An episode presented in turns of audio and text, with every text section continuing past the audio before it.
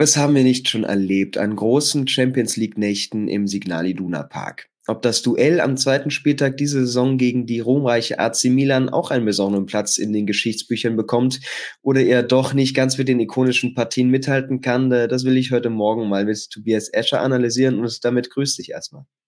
Ja, hallo und danke für die Einladung mal wieder. Ja, Champions League, äh, es ist angerichtet. Wir hatten wieder tolle Partien an diesem Spieltag und natürlich vor allem ähm, mit dem BVB, Milan, Newcastle United und äh, natürlich Paris Saint-Germain in der Gruppe F einige Schwergewichte. Äh, das ist wahrscheinlich die stärkste Konstellation so mit diesen Top-Clubs äh, für dich in dieser Saison. Ja, auf jeden Fall. Das ist die Hammergruppe, die hatten wir schon bei der Auslosung ganz klar festgelegt. Eine Gruppe der Dortmund ist mit wirklich jedem Gegner schwer hat. Also da ist kein leichter Gegner dabei, wo man sagen kann, da müssen sechs Punkte her, sondern das sind alles Gegner auf Augenhöhe oder sogar über Augenhöhe. Also das ist für Dortmund brutal schwer. Ja, der BVB in der Champions League, da hat man so irgendwie immer das Gefühl, es ist was drin, aber es muss dann mal am Ende doch passen für die K.O.-Runde, für ja, einen weiten Weg. Ähm, jetzt zuletzt in der Liga, was haben Sie da so veranstaltet? Also es ging viel darum, da, äh, darum, dass es nicht schön war, aber effektiv. Ähm, die Punkte waren zumindest da, aber es hat jetzt kaum mehr mit, jemand mitgerissen. Also wie kann man so ein bisschen die Spielweise von Borussia Dortmund in den letzten Wochen erklären und äh, ja, was hat sich denn so geändert? Ja, man hat bei Dortmund ein bisschen das Gefühl, dass sie die Saison später gestartet haben als manch mhm. anderes Team. Also sie hatten ja im Sommer diese lange USA-Reise, die auch sicherlich ein bisschen Kräfte gekostet hat. Und man hatte einfach an den ersten Spieltagen das Gefühl, die sind nicht hundertprozentig da. Weder körperlich, also was die Fitness angeht, noch taktisch. Weiß man da genau hundertprozent, was da jetzt passieren soll auf dem Rasen. Man hat natürlich auch mit Guerrero und mit Bellingham zwei prominente Abgänge, aber auch da noch nicht ganz hundertprozentig die Frage löst, wie stellt man sich jetzt auf, wie schafft man den Übergang von Abwehr in den Angriff, aber dann auch wieder zurück, Umschaltverhalten nach Ballverlusten. Das sind so Themen, die sich aufgestaut haben bei Dortmund in den vergangenen Wochen. Und dadurch, dass viele Spieler nicht so richtig in Form sind aktuell, hat dieser ganze Saisonstart sich sehr unrund angefühlt. Jetzt nicht von den Punkten her, aber von den reinen Leistungen. Mhm. Ja, die Ergebnisse haben wie gesagt gestimmt, aber war es in den letzten Wochen einfach so, dass man das Risiko minimieren wollte, vielleicht die Begeisterungsfähigkeit ein bisschen hinten anstellen, aber dass du dich auf die Grundlagen ähm, ja, vertraut machst und ähm, ja, damit erstmal die Punkte holst, die dir vielleicht am Ende dann so fehlen könnten? Ja, ich hatte das Gefühl auch, dass dadurch, dass der Saisonstart auch relativ einfach war in der Liga von den reinen Namen her der Gegner, dass man deswegen so ein bisschen gedacht hat, okay, man nimmt sich die Zeit, um in der Saison noch ein paar Dinge einzutrainieren, um dann auch die Fitness langsam zu steigern und nicht halt schon mit einem Fitnessplateau in die Saison zu starten, sondern das wirklich langsam zu steigern. Das hat dann so gegen Bochum und Heidenheim ist das so ein bisschen nach hinten zurückgepfeffert, weil da haben sie Punkte liegen gelassen, die sie eigentlich nicht hätten liegen lassen müssen. Aber man hat das Gefühl, so nach und nach kommen immer mehr die ganzen Steine in Position und auch Spieler finden Form. Auch so ein Sally Oetschan, der wird jetzt eingebaut. Das sind so Neuerungen, die man da wagt. Also so langsam hat man das Gefühl, sie kommen, finden den Tritt, aber sie haben halt nicht so einen krassen Saisonstart gehabt, wie zum Beispiel Bayern Leverkusen. Oder auch wie die Rossoneri, die ganz gut in der Saison gestartet sind in Italien. 18 Punkte aus den ersten sieben Spielen und jetzt zweitplatzierter. Das ist natürlich auch so ein Team, das in den vergangenen Jahren wieder ein bisschen an die alten Zeiten anknüpfen konnte nach äh, sehr langer Durchstrecke. Ist das ein Verein, äh, den du immer mal verfolgst, gerne verfolgst oder ähm, ja, den man einfach irgendwie auf dem Schirm haben muss, wenn man sich so für den europäischen Spitzenfußball interessiert? Die sollte man auf jeden Fall auf dem Schirm haben. Ist ja ein Traditionsverein, ähm, der auch sehr lange schon an der europäischen Spitze ist. Dann gab es ja auch wie der gesamte italienische Fußball, so jetzt die vergangenen 10, 15 Jahre so ein kleines Tief. Und jetzt sind sie wieder auch mit Hilfe von Investoren aus dem Ausland nach vorne gekommen. Sind aber vor allen Dingen eine Mannschaft, die sehr offensiv aufgestellt ist häufig. Also die wirklich nach vorne denkt und nach vorne spielen möchte, die dann manchmal vielleicht diese Absicherung so ein Stück weit vernachlässigt, aber die immer mit ihrem 4-3-3-System eben sehr viel wagen und das gefällt mir natürlich auch. Aktuell haben sie ein bisschen mit Verletzungssorgen zu kämpfen, vor allem im defensiven Mittelfeld und äh, Abwehrzentrum ähm, klaffen da ein paar Lücken. Es ist trotzdem klar, in dieser Mannschaft soll äh, viel oder fast alles über Rafael Leao gehen, der da auf dem linken Flügel wirbelt. Wir haben ihn in der letzten Saison schon ähm, ja, gelobt dafür, was ist er denn für ein Unterschiedsspieler, was man dann auch im Spiel gesehen hat, was kann er für diese Mannschaft bewirken. Ja, er ist natürlich ein Spieler, der aus einer statischen Situation Dynamik kreieren kann. Das bedeutet, dass wenn jetzt ähm, er einen Ball bekommt, dass er dann gar nicht unbedingt den Ball in den Lauf bekommen muss. Das kann er auch machen. Das ist auch super mit seinem Tempo. Aber er ist auch jemand, der sofort Dynamik aufnehmen kann, der sofort ins Tempo gehen kann, der mit seinen Tricks auch Gegner auf sich zieht, auch dann ähm, ein, zwei Gegner vernascht und dann eben dadurch Räume schafft. Und dann gerade im Zusammenspiel mit dem sehr offensiven Linksverteidiger Theo Hernandez ist das schon die Schokoladenseite der äh, Italiener. Das ist die Seite, über die sie am liebsten angreifen.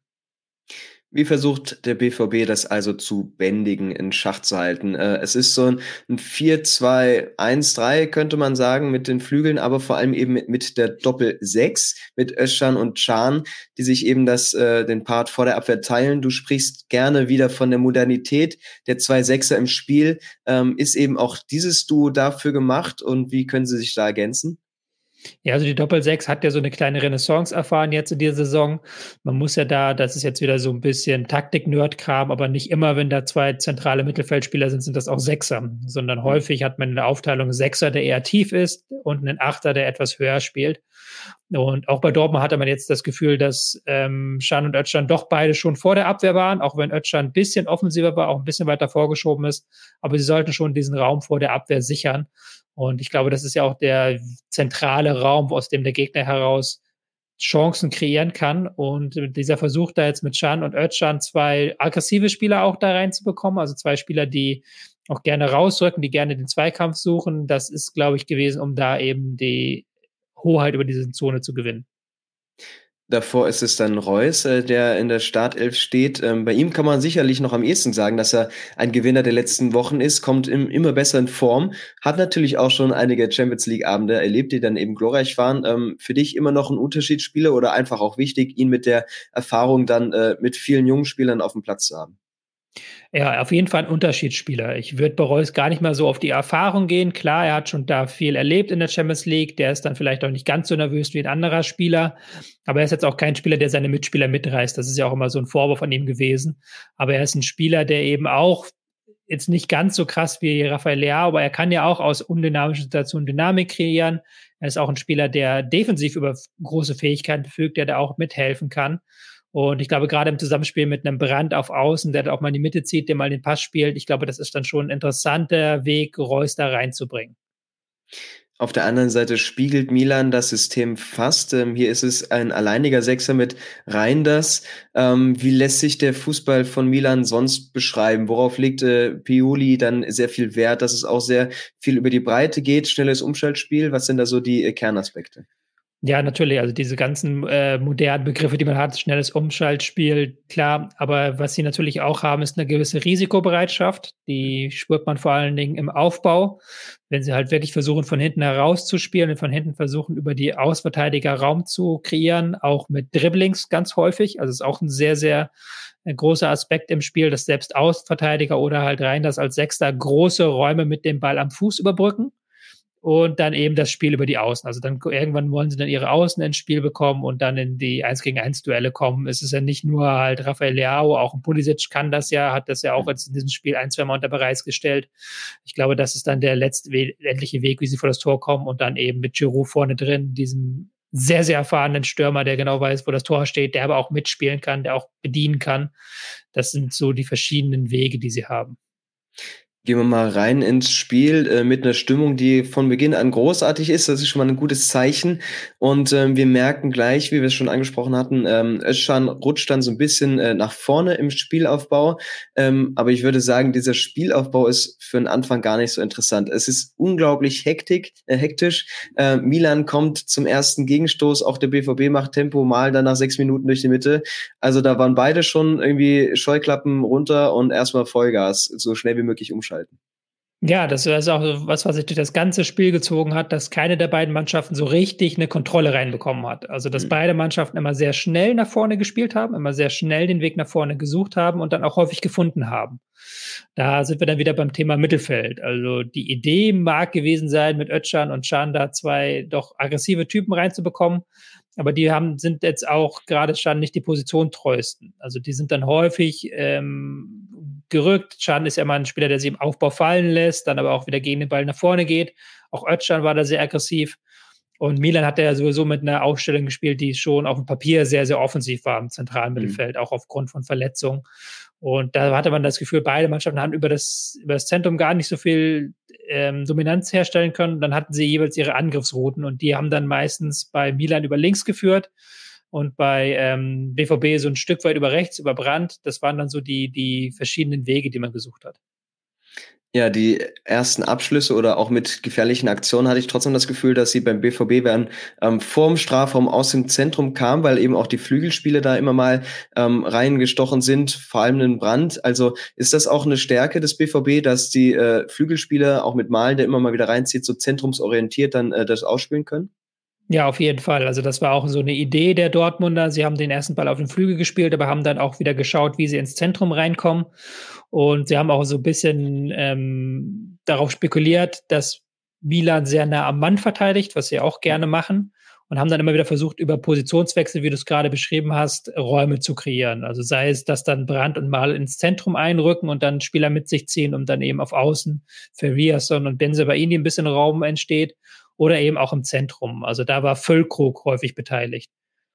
Füllkrug hat sich häufig fallen lassen, um ähm, eben den Ball im Mittelfeld zu bekommen oder auch zu fordern, aber auch um Gegenspieler rauszuziehen. Und dann waren es eben Brandt, Reus oder auch Malen, die ins, äh, in die Spitze gestartet sind, um da eben hinter die Abwehr zu gelangen.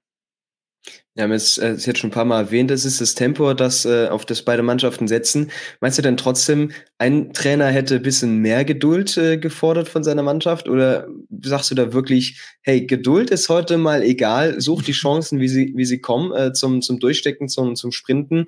Und ähm, das ist jetzt gar nicht so das Mittelfeld, ähm, Ballbesitz äh, aufziehen, das ist gar nicht das, was wir jetzt unbedingt wollen, auch in der Phase zu Beginn. Ja, ich hatte schon das Gefühl, dass beide Trainer da manchmal auch gedacht haben, Mensch, macht mal ein bisschen ruhiger. Aber es ist natürlich auch schwer, weil auch beide Teams ein hohes Pressing gespielt haben. Also das hat man gerade immer gesehen, wenn Milan hinten rausspielen wollte. Da hat ja Dortmund auch dann sehr häufig sogar einem 4-3-3 oder 3-4-3 gepresst, wenn ein Ausverteidiger vorgeschoben ist. Und das ist dann schon, das lädt ja auch den Gegner ein, den riskanten Pass nach vorne zu spielen und zu gucken, wo ist denn da die Lücke, um das äh, auch sich nicht im Pressing zu verfangen. Und das haben dann beide Teams so ein Stück weit gemacht. Und das hat ja auch beiden Teams genützt. Also es war ja, du hast ja gerade schon beschrieben, es waren zwar häufig so Halbchancen, weil man dann am Ende im letzten Drittel nicht genau genug gespielt hat, aber dann gerade auch aus der zweiten Reihe die Schüsse von Malen, später dann Füllkrug, da haben beide Teams ja doch durchaus was kreiert mit dem, wie sie es mhm. gespielt haben. Ja, ähm, und das gelingt der einen Mannschaft vielleicht noch ein bisschen besser als der anderen. Milan hat dann auch viele Fehlpässe. Ich glaube, das waren dann ja in den ersten 30 Minuten irgendwie 78, 75 Prozent Passquote. Da ging schon wieder viel flöten, vor allem eben bei dieser Ungenauigkeit durch das Tempo. Und man hatte auch das Gefühl, das war ein bisschen unbalanciert. Also natürlich geht sehr viel über mhm. Rafael Leao links, über Pulisic rechts kaum was. Er musste sich auch eher mal anbieten, im Zentrum um überhaupt Bälle zu bekommen. Ähm, eher Schuld von Milan, das nicht breiter aufzuziehen und ihn da mehr zu suchen? Oder äh, schafft das BVB da einfach gut, äh, die linke Seite da gut zu, zuzumachen? Nee, das ist ja auch das Spiel von Milan, dass sie eben Rafael Leao sehr häufig suchen. Auch Theo Hernandez ist ja auf dieser Seite sehr viel offensiver als Calabria auf der anderen Seite. Also das ist ja auch ein Teil ihres Spiels. Und da hat dann Dortmund es größtenteils, finde ich, gut geschafft, eben über einen rausrückenden Schan äh, gegenzuhalten, wobei ich sagen muss, ich fand Brands Defensivleistung auf der Seite nicht ganz so stark. Der hat sich da zwei, dreimal abkochen lassen von Theo Hernandez. Da hätte man sicherlich noch mehr Gegenwehr erwarten können. Aber das ist ja so ein, auch so ein Stück weit das Problem von Milan, das hast du ja auch gerade schon richtig analysiert, dass sie eben über diese eine Seite kommen und dass du weißt, okay, die andere Seite, selbst Verlagerungen kommen da selten hin. Das ist nicht das Spiel von Milan und Pulisic ist da auch häufig auf sich allein gestellt und er hat es dann, glaube ich, in einer Situation hat es, glaube ich, gut gemacht, wo er wirklich zwei, drei Gegenspieler hat stehen lassen. Aber ansonsten war von ihm wenig zu erkennen und das ist dann die Kehrtseite dieser starken linken Seite von Milan und da muss man auch sagen, Dortmund hat sich gut darauf eingestellt über weite Strecken des Spiels. Wie gut kannst du denn als Team sonst kontrollieren, wie der Gegner welche Seite bespielt? Also kann man das wirklich forcieren, dass es da nur über eine Seite geht? Kann man das so dicht machen? Weil ich habe das Gefühl, äh, dass gerade beim BVB so dieses Verschieben oder mal das ähm, ja über Überlagern einer Seite schon immer mal im Spielplan äh, vorhanden ist. Und ähm, ja, wie, wie gut geht denn das eigentlich? Wie sehr hat man das in der Hand? Das, das kannst du als defensive Mannschaft schon sehr stark forcieren. Ist natürlich auch ein bisschen risikoreich, aber du kannst ja auch mal entscheiden, wie, wo du wie anläufst, welche Spieler wie hoch sind. Wenn du zum Beispiel, wie jetzt Dortmund so aus dem 4-2-3-1 presst, ähm, kannst du entscheiden, dass ein Außenstürmer weiter vorrückt, der andere ein bisschen tiefer ist und dann hast du ja automatisch den Passweg auf die äh, Seite, wo der Spieler tief steht, frei. Also das kannst du schon machen. Hatte ich jetzt in diesem Spiel gar nicht das Gefühl, hatte ich jetzt auch gar nicht beobachtet, dass Dortmund da irgendwie wollte, dass Milan über die linke Seite spielt. Das ist ja dann eher so Milans Ding gewesen, dass sie das tun. ja. Ähm, ja. Ja, bei Werder Bremen war Niklas Füllkrug noch ein Meister daran, lange Bälle festzumachen. Das hat natürlich auch gestern in den Aktionen immer mal gepasst, aber kommt gar nicht so oft vor. Ähm, dennoch die Frage, inwieweit plant denn die Borussia genau mit solchen Aktionen, dass es viel flach geht, ähm, mit äh, Schnittstellenbällen, aber auch mal lange Bälle geschlagen werden, wo Füllkrug dann immer wieder die, äh, der Stürmer sein kann, der die Bälle mhm. ablegt und äh, gleich weiterleitet. Ja, das ist noch nicht so in Dortmunds Repertoire drin, dieser lange Ball. Sie wollen ja auch da hinten auch das immer sehr schön flach lösen und das machen sie auch dann häufig gut und auch ähm, einen Brand und einen Malen, die wollen ja die Bälle flach in den Fuß bekommen, um dann eben aufziehen und Tempo aufnehmen zu können. Das ist dann, ähm, dann ist dann Füllkrug schon ein Stück weit auf sich alleine gestellt, wohingegen du bei Werder hast ja noch so ein Stück weit Duxch gehabt und so weiter. Aber da haben sie Füllkrug noch nicht richtig drin und auch dieses Zurückfallen von Füllkrug, das sie häufig versucht haben, um dann irgendein andere Spieler in die Spitze zu bringen, das ist noch nicht hundertprozentig angekommen beim BVB. Da muss man sich noch aneinander gewöhnen. Also von mhm. beiden Seiten jetzt. Dann ist es Schlotterbeck, der sich nach äh, knapp 18 Minuten eine gelbe Karte abholt. Er stoppt da Leao kurz nach der Mittellinie. Ich fand es trotzdem clever, also das wirklich so einzuleiten, dass Milan gar nicht in die Chance kommt, weil dann ist es auf der anderen Seite immer mal so, wenn sie daraus ein Tor kreieren, dann sagst du doch, Schlotterbeck muss den doch rumreißen da an der Mittellinie, das war jetzt eine vertane Chance. Ähm, also schon ein Zeichen dafür, dass äh, die Jungs da wach sind, clever und ähm, vor allem versuchen, Milan gar nicht zu diesen Chancen kommen zu lassen. Ja, auf jeden Fall. Also die Restverteidigung von Dortmund ist ja auch eine große Stärke in sehr vielen Spielen. Also das hatten wir schon ganz häufig analysiert, dass Dortmund eben im Mittelfeld nicht diesen Zugriff bekommt, wie man sich das manchmal wünschen würde. Aber gerade wenn dann der Gegner alleine zuläuft auf die Abwehr, dann sind sie, sind die, sind sie da. Sei es halt jetzt diese Foul-Aktion von Schotterbeck würde ich da gar nicht so sehr hervorheben, sondern vielleicht auch eher diese Aktion von Hummels, wo er dann nochmal in letzter Sekunde den Ball rettet, obwohl der Ball schon durchs Zentrum durchgespielt war. Ähm, solche Aktionen, dafür sind halt Hummels, Schlotterbeck und auch Süle immer gut. Ja, und taucht auch gar nicht so sehr auf den Statistikbögen auf, also auf jeden Fall gut herauszuheben. Es ist weiterhin fast schon spektakulär, wie selten der Ball dann mal um den Mittelkreis zirkuliert. Und wenn die Kugel dann äh, gerade bei Milan äh, mal ruhiger läuft, dann zieht es Calabria oder Hernandez weit ins Zentrum und die Innenverteidiger haben dann viel Platz zur Seite. Natürlich auch ein Matchplan, den man da erkennen kann. Und was bringt das dann für die eigene Dynamik im Spiel? Ja, ich hatte das Gefühl, dass sie das jetzt dieses Spiel gar nicht so stark versucht haben, wie man das schon in der Serie A gesehen hat, weil sie auch da natürlich wussten um die Konterstärke der Dortmunder. Aber das ist natürlich ein sehr, sehr interessanter Schachzug auch, um aus der Abwehr heraus Dynamik zu kreieren. Ähm, den Gegner da auch mit diesen Positionswechseln so ein Stück weit verwirren, aber auch ähm, Räume zu schaffen für Innenverteidiger-Dribblings, diagonale Innenverteidiger-Dribblings, immer ein sehr gutes Mittel, weil der Gegner, wenn er dann nicht punktgenau nachschiebt, dann ähm, schafft es der Innenverteidiger nach und nach, halt sich einen Passweg zu öffnen. Und das mhm. wird auch in der Ausbildung schon Innenverteidiger geraten, immer so nicht gerade nach vorne dribbeln, äh, man nicht zur Seite dribbeln, sondern so ein bisschen diagonal dribbeln, nach innen, nach außen, um dann eben neue Passwege zu öffnen. Etwas zerfahren wird das Spiel dann doch. Kleinere Foulstellen, immer mal den Spielfluss. Vor den Toren passiert nicht allzu viel, dann hat aber Malen mal eine Chance und äh, schließt außerhalb des Strafraums ab und wieder ist er so ein bisschen im Zentrum zu finden, nutzt er die Lücke vor der Abwehr und ähm, ich fand, ja, weiterer Nadelstich, aber ich fand es trotzdem diszipliniert, was der BVB macht und ähm, aus wenig dann noch, sag ich mal, ein bisschen was gemacht und hinten einfach geguckt, dass nichts anbrennt. Ja, ich erinnere mich da auch an Tersits Spruch nach dem Spiel, was den er bei der Sohn gebracht hat. Ich hoffe, ich kriege das zusammen. Wir hatten Tormöglichkeiten, aber keine Torchancen, hieß es ja, glaube mhm. ich, irgendwie. Ähm, das ist ja genau das, was er damit beschreibt. Also sie sind dann auch zu Abschlüssen gekommen, aber eben im letzten Drittel dann nicht mit dieser letzten Konsequenz. Also dieser, du hast es gesagt, dieser Schuss von Malen war die größte Chance, fand ich in der ersten Halbzeit. Ähm, aber auch der Schuss ja so außerhalb des Strafraums sehr knapp, aber es ist nicht so, dass sie bis ins letzte Detail vors Tor gekommen sind. Auch weil die Hereingaben von außen dann häufig ins Nichts geführt haben, weil dann auch zu wenig Spieler, fand ich, im Strafraum waren. Da waren häufig nur ein oder zwei und dann war nicht mal Füllkrug dabei. Das mhm. fand ich suboptimal. Also es gab da Chancen, aber diese Riesenchance habe ich jetzt nicht gesehen.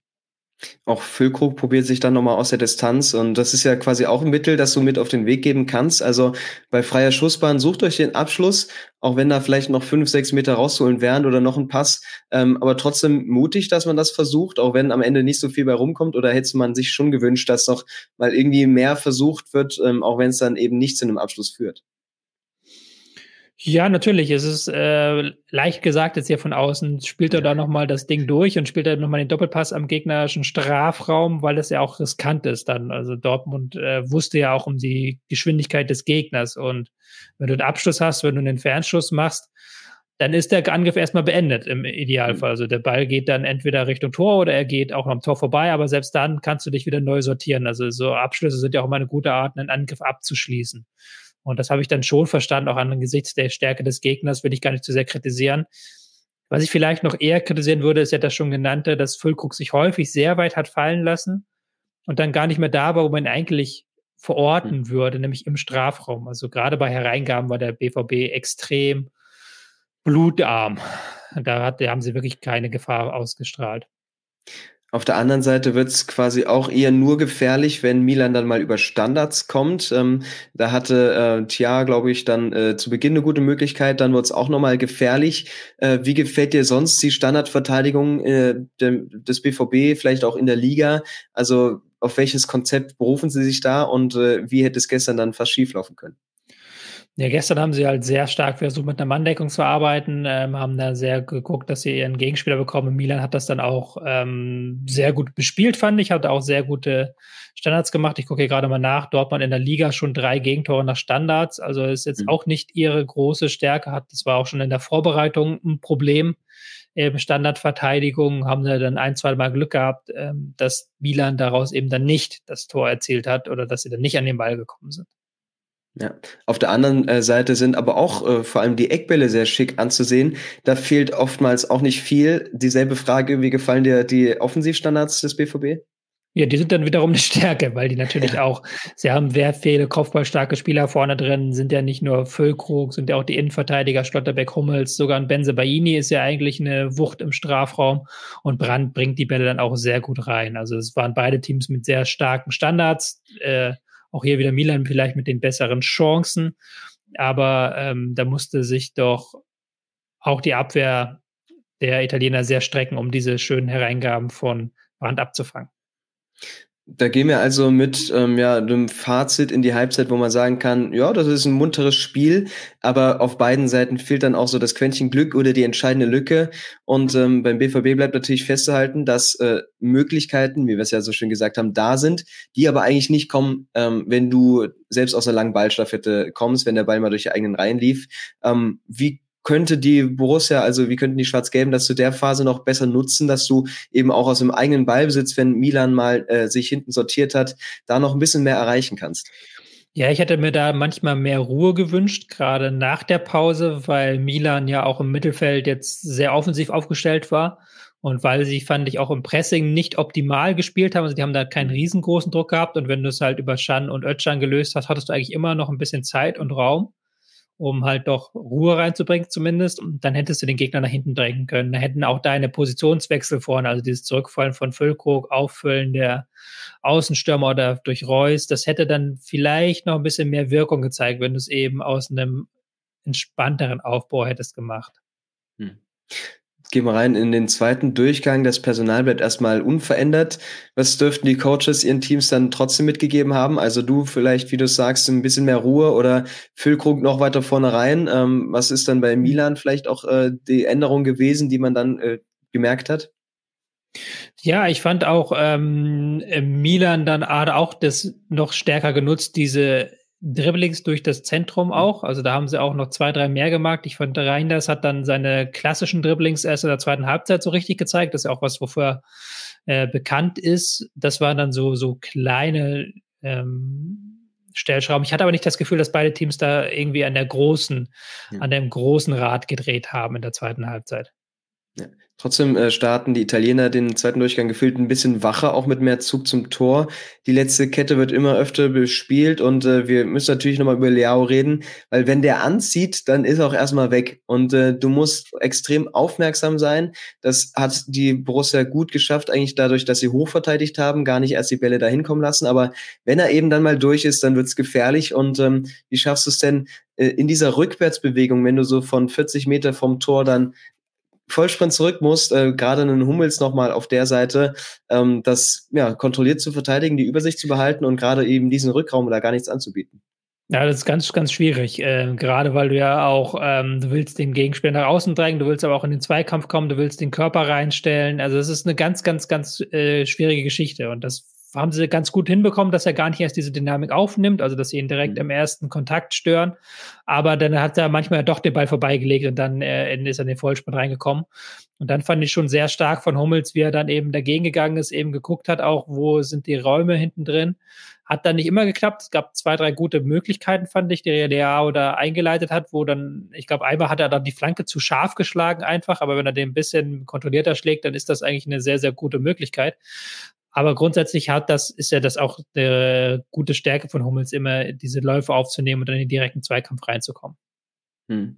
Ähm, dazu wechseln die Italiener dann nochmal ein bisschen offensiver, vielleicht mit bisschen mehr Dribbelstärke. Yassin Adli, sehr interessanter Spieler. Wie verändert der da die Dynamik nochmal, wenn du gerade auch aus dem Zentrum, wo vielleicht vorher noch nicht so viel lief, über die Achte einfach mehr, noch mehr Tempo und ja noch mehr hm. Ballsicherheit generieren möchtest?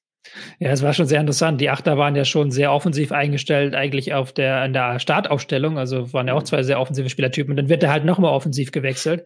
Also die gesamten Wechsel von Milan waren, fand ich, eher offensiv. Auch äh, Chukwese, der ja auch ein Dribbler auf rechts ist, der dann kurze Zeit später gekommen ist für Pulisic, der dann vielleicht auch nochmal defensiv ein paar mehr Stärken hat. Aber die waren ja dann am Abpfiff nochmal deutlich offensiver aufgestellt, als sie es ohnehin schon waren beim äh, Spielstart. Und das hast du dann auch gemerkt. Das war dann, fand ich, wieder, nachdem es nach der Pause, ich will nicht sagen rumgedümpelt, das hat das Spiel nie, aber mhm. es war nicht ganz dieses Riesentempo, aber dann am Ende war dann wieder dieses von einem Strafraum zum anderen sehr schnell und ähm, bei Milan dann auch über diese Dribblings, die dann eben äh, gekommen sind, auch über Adli so ein Stück weit, der auch dann ähm, auch häufig gar nicht mal nach halb links, sondern nach halb rechts gegangen ist und Chukwueze, dass sie dann ein bisschen balancierter waren von den Seiten her. Also, dass sie nicht mhm. mal so komplett auf links eingestellt waren, auch wenn das weiterhin ihre Schokoladenseite war. Ja, und die Borussia, Borussien-Fans, ähm, die haben sich dann vielleicht gedacht, hm, dieses Spiel hat schon eine große Bedeutung für uns. Das ist jetzt äh, Flutlicht, das ist Heimspiel, das ist Milan, das äh, an dem Abend definitiv nicht unschlagbar wirkt ist ein Punkt vielleicht schon ein bisschen zu wenig? Wann macht so das mhm. Team endgültig auf? Wann riskieren wir mehr? Ähm, hast du auch so ein bisschen auf den Moment gewartet oder war weiter die Devise, solange erstmal hinten nichts anbrennt, ähm, ja, gucken wir, wie es am Ende aussieht?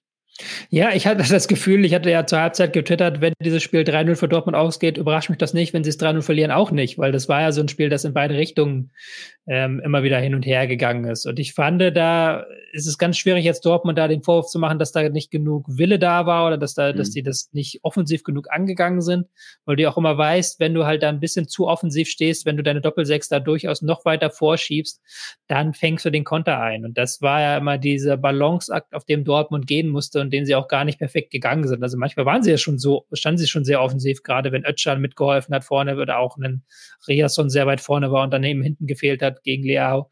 Da war, gab es schon diese Momente, wo sie doch offensiv eingestanden sind. Das war dann eher, und ich glaube, da stimme ich auch Terzic sehr, sehr stark zu. Diese Entscheidungsfindung im letzten Drittel, die hat so ein Stück weit gefehlt. Das war, glaube ich, dann eher das Problem, als dass man sagen könnte, hey, ihr hättet dann noch offensiver auftreten müssen. Ja. Der, die Borussia, also Terzic bringt dann äh, Ademi, Adeyemi ähm, und das ist dann so die Flügelzange mit Malen, die wir in der vergangenen Rückrunde schon immer mal erlebt haben. Adeyemi äh, noch eher nicht in Form. Malen macht es natürlich äh, schon gut in weiten Teilen der Saison, aber Wieso hast du es trotzdem wieder, dass gerade der Adeyemi so ein starkes, äh, so einen starken Anfang im Jahr hat und jetzt wieder gucken muss, wie er zu seinen Chancen kommt und äh, sein Spiel, sein Tempo, seine Genialität einfach gerade nicht mehr ganz so reinbringen kann? Ja, ist natürlich erstens schwierig, weil als er so besonders stark war, da hat er auf der linken Seite meistens gespielt, hat meistens auch Bälle hinter die Abwehr erlaufen müssen, was mhm. ja sein richtig starkes Spiel ist, als Stürmer an der Kette und dann hinter die Abwehr rennen Jetzt hat er ist eingewechselt worden, war auf rechts, musste dann häufig in 1 gegen 1 Situationen, was nicht ganz seine Stärke ist einfach. Da ist er, hat er nicht diese ähm, Qualitäten wie vielleicht andere Spieler auf der Position. Und natürlich ist er nicht im Rhythmus durch eben fehlende Spielpraxis, durch Verletzungen. Das ist ja auch was, was dann sehr entscheidend sein kann. Er ist ja auch noch nicht so alt, dass man jetzt sagen muss, der muss eine Konstanz drin haben in seinem Spiel. Ich denke, dass er wieder kommen wird, aber ich denke auch, dass diese Rechtsaußenposition nicht seine, seine Schokoladenseite hervorbringt. Ja, weiter fehlt auf beiden Seiten die endgültige Präzision, auch weil beide Teams gefühlt wieder weniger Fehler anbieten. Also es war schon dann reif, wenn es drauf ankam, dass irgendwie immer mal noch ein Bein dazwischen kommt. Ähm, bisschen schläfrig wird die BVB-Abwehr dann allerdings mal bei einem Standard, ähm, mit dem die Rossoneri die Schlussphase einleiten. Ähm, da kommt, glaube ich, Theo dann nochmal zum Kopfball. Äh, vorher Adeyemi überhaupt nicht da gewesen. Das war eigentlich schon mit die größte Chance dann in dieser äh, Schlussphase, die, die eingeleitet hat. Und ähm, ja, da hätte es wirklich passieren können aus einem ja sehr un, un also sehr blöden Situation für den BVB, dass du das dann so schläfrig verteidigst. Ja, das, man hatte das Gefühl, dass Dortmund zwar jetzt mehr Beibesitz hatte in dieser Schlussphase, auch in der zweiten Halbzeit, weil halt eben im Mittelfeld die äh, Italiener sehr, sehr offensiv aufgestellt waren. Aber man hatte trotzdem das Gefühl, dass die Chancen eher jetzt in der Schlussphase auf Milans Seite waren. Also, dass sie dann immer wieder ein, zwei Nadelstiche gesetzt haben, auch zu Abschlüssen gekommen sind dass auch äh, das zentrale Mittelfeld in der Rückwärtsbewegung bei Dortmund sehr viele Körner hat lassen müssen über diese 90 Minuten und dann eben eben Milan zu diesen Möglichkeiten kam, die jetzt auch, wie du es gerade gesagt hast, keine Riesenmöglichkeiten waren. Der Kopfball ist da noch am ehesten in Erinnerung, aber sie hatten dann doch mehr Abschlüsse als Dortmund am Ende. Äh, du sagst es, die Nadelstiche, ich lese das nochmal so, wie ich es mir überlegt hatte. Das sind dann die, die die beiden Teams setzen, äh, mit denen du den Ballon nicht platzen lassen kannst, der gestern Abend mit viel heißer Luft gefüllt war. Ähm, es war so irgendwie ein Spiel, wo man auf den Lucky Punch wartet, wo man sich aber auch denkt, hm, die können noch einen ganzen Abend lang spielen, vielleicht auch in Morgen rein. Das Tor wird nicht fallen. Nee. Ja, also äh, Expected Goals waren ja, glaube ich, 1,8 zu 1,4, also deutlich. Also wir hätten auch drei Tore durchaus fallen sollen, mhm. können, mhm. müssen, aber es ist dann halt 0-0 ausgegangen. Es war wirklich ein 0-0 der kurioseren Sorte. Aber wie du es gesagt hast, selbst wenn das Spiel noch endlos weitergegangen wäre, da wäre kein Tor mehr gefallen in diesem Abend. Das war einfach nicht drin irgendwie in diesem Spiel. Ja, und auch Dortmund spielt es dann am Ende nicht gut genug aus und äh, Marciniak pfeift dann diese Partie ab 0 zu 0. Also um, ja, dann haben wir jetzt ein paar Erkenntnisse natürlich, äh, die wir da festhalten können. Wie gesagt, äh, es ist ein Spiel, wo beide sich noch hätten versuchen können, aber es nicht so klappt. Ähm, Nochmal ein bisschen in die deta detaillierte Analyse. Wir haben immer mal wieder über die Außenverteidiger bei Dortmund gesprochen und ich fand vor allem, Benzibaini hat es gestern eigentlich echt sehr gut gemacht. Natürlich ein paar Defizite im Duell mit Leao, aber gerade auch was das Spiel dann mit dem Ball angeht und die an sich, äh, die Duelle, die er hatte, das war schon wirklich sehr reif von ihm. Ja, Benzebaini hat auch offensiv eine gute Leistung gemacht, auch defensiv hat er da ähm, gut gegengehalten. Ähm, ist ein auch sehr spielstarker Außenverteidiger, finde ich, der ähm, den ich manchmal auch gerne sogar als Innenverteidiger in der Dreierkette sehen würde, aber die immer, wenn er das gespielt hat, hat er da die Seriosität ein Stück weit vermissen lassen.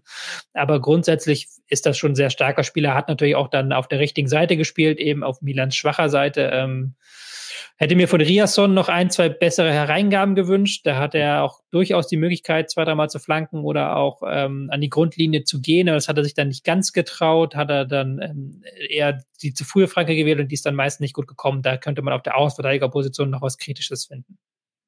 Dieses große Tempo gestern, diese Dynamik, äh, das spricht natürlich, wenn es funktioniert, für ähm, was Spektakuläres, äh, ja, für was Begeisterungsfähiges, äh, so wie wir es am Anfang hatten. Meinst du, da wollte Terzic auch so ein bisschen reagieren auf nicht die Kritik, die aufkam, aber auf dieses Stimmungsbild und gerade mit mhm. so einem spektakulären Spiel, was vielleicht am Ende gut geht, ähm, ja, das so ein bisschen zeigen, hey, wir können das eigentlich so und ähm, äh, wäre das sonst vielleicht ein anderer Matchplan gewesen? Das kann ich mir, glaube ich, nicht vorstellen, weil klar, der Matchplan in Paris war sehr defensiv aufgestellt, da mit Fünferkette und dann wirklich darauf hoffen, dass man wenig zulässt und den einen Konter setzt. Aber das war auch ein Auswärtsspiel gegen den wahrscheinlich favorisiertesten Gegner in dieser Gruppe. Und jetzt hatte man halt das Heimspiel gegen Milan. Und ich denke schon, dass der Plan ist, von Terzic in den Heimspielen offensiver aufzutreten, um da eben die mhm. Punkte zu holen und dann auswärts eher auf eine defensivere Variante zu setzen. Ich denke, wenn sie jetzt das, die nächste Auswärtsreise in zwei Wochen antreten nach Newcastle, dass sie dann wieder mit einem anderen Matchplan da reingehen und auch ohne Rücksicht auf irgendwelche Befindlichkeiten des Umfelds. Ich denke schon, dass das die Idee ist, eben zu Hause anders zu spielen, als man das auswärts tut. Ja, blicken wir mal nochmal auf zwei Zahlen, die mir ins Auge gefallen sind. Von zwölf, sage ich mal, ernstzunehmenden Abschlüssen des BVB gab es dann am Ende nur drei aufs Tor. Also es war natürlich auch so, dass Mignon, an sich ein starker Keeper, auch gar nicht oft genug gefordert wurde. Da irgendwie ein bisschen fehlende Präzision. Es ist in dieser Saison noch nicht so, dass die Dortmunder auch toremäßig die Gegner überrennen und äh, ja, jede Großchance da das Ziel findet. Also das noch eine Stellschraube, wo die Borussia einfach dran drehen muss? Ja, auf jeden Fall. Also sie hatten ja auch dann Möglichkeiten außerhalb des Strafraums, wo du natürlich immer sagst, der Ball muss in Richtung Tor kommen. Selbst ein schlecht geschossener Schuss in Richtung Tor ist besser als der bestgeschossene Schuss, der daneben geht, weil er immer noch die Chance hat, eben reinzugehen. So. Ja. Und diese Torgefahr ist auch etwas, was Dortmund noch nicht ausstrahlt. Haller eben komplett außer Form. Auch Füllkrug hat sich da noch nicht reingefunden. Da hängt dann immer noch viel an den Mittelfeldspielern. Ist ja kein Zufall, dass Reus aktuell der beste Torjäger ist bei der Mannschaft, eben weil es da vorne noch so ein bisschen knirscht an manchen Stellen. Und dieses so ein Spiel, wenn du da halt diese Chance machst, wenn du halt eine erste Chance reinmachst, dann sieht das ganz anders aus. Und dann kannst du halt eben mit dem Tempo-Vorteilen spielen, weil der Gegner kommen mhm. muss. Und ja, das ist eine Stellschraube, an der Dortmund auf jeden Fall drehen muss.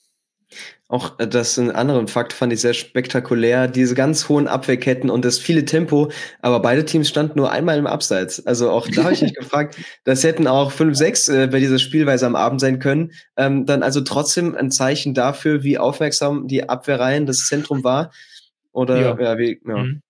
Ja, das, das auch, ja. Also war ja auch zum Beispiel Hummel stand ein paar Meter weiter hinten dann teilweise, um dann eben äh, das auch ablaufen zu können. Aber ist natürlich auch ein bisschen in der Spielweise der Stürmer begründet, dass mhm. weder Füllkrug noch Giroud jetzt Stürmer sind, die am Abseits lauern und dann eben hinter die Abwehr sprinten, sondern eher dann auch mal sich ein paar Meter fallen lassen. Also da haben jetzt auf beiden Seiten der Spielertyp gefehlt, der eben am Rande der Kette lauert und dann das Gas gibt. Hätte vielleicht auch beiden Mannschaften ein Stück weit gut getan, so ein Spielertyp. Der BVB hat jetzt also einen Punkt auf der Habenseite. Milan äh, spielte zum zweiten Mal 0-0 und Newcastle hat parallel gegen Paris gewonnen. Das ist also eine richtig spannende Gruppe. Ähm, man weiß gar nicht, wie es da die nächsten Wochen weitergeht. Ähm, war es also vor allem wichtig, dieses Spiel erstmal nicht zu verlieren, dass du da nicht äh, abgehängt bist und äh, diesen ganz großen Druck hast. Ähm, weil wenn du jetzt äh, mal gegen Newcastle gewinnen solltest, dann bist du mindestens Zweiter irgendwie in dieser Gruppe und hast quasi alles in der eigenen Hand. Ja, man hat jetzt noch alles in der eigenen Hand, wie du gesagt hast. Man kann jetzt mit einem durchaus positiven Gefühl rausgehen, zu sagen, ey, wir haben zu Null gespielt, ey, wir können da mithalten in dieser Gruppe, wir sind nicht das Schlachtvieh, das ähm, zur Schlachtbank geführt wird. Nein, ähm, das glaube ich schon, das war ein wichtiger Punkt. Und jetzt müssen sie aber nachlegen und jetzt kommt mit Newcastle wahrscheinlich auch tatsächlich der schwerste Gegner, wenn man sich anguckt, wie sie halt Paris auseinandergenommen haben ist nicht einfach, ist nicht einfach, aber da musst du zumindest versuchen, einen Punkt auswärts mitzunehmen und dann das Heimspiel zu gewinnen, wenn du eben diese Chance auf Platz zwei wahren möchtest. Was kann das Team äh, rund um äh, Edin Terzic denn äh, für die Liga-Auftritte mitnehmen? Ähm, wird das jetzt wieder so ein bisschen back to the basics, dieses Flügelspiel, ähm, wieder mehr Ballbesitz äh, und ja, was rechnest du den Dortmundern dann eben auch gegen Newcastle aus, wenn man sich noch ein bisschen Selbstvertrauen ansammeln kann? Ja, ich bin da sehr gespannt. Sie hatten jetzt auch wieder so einen etwas anderen Matchplan, haben zuletzt ja häufig mit einem 3-2-Aufbau gespielt. Das haben sie jetzt gar nicht gemacht.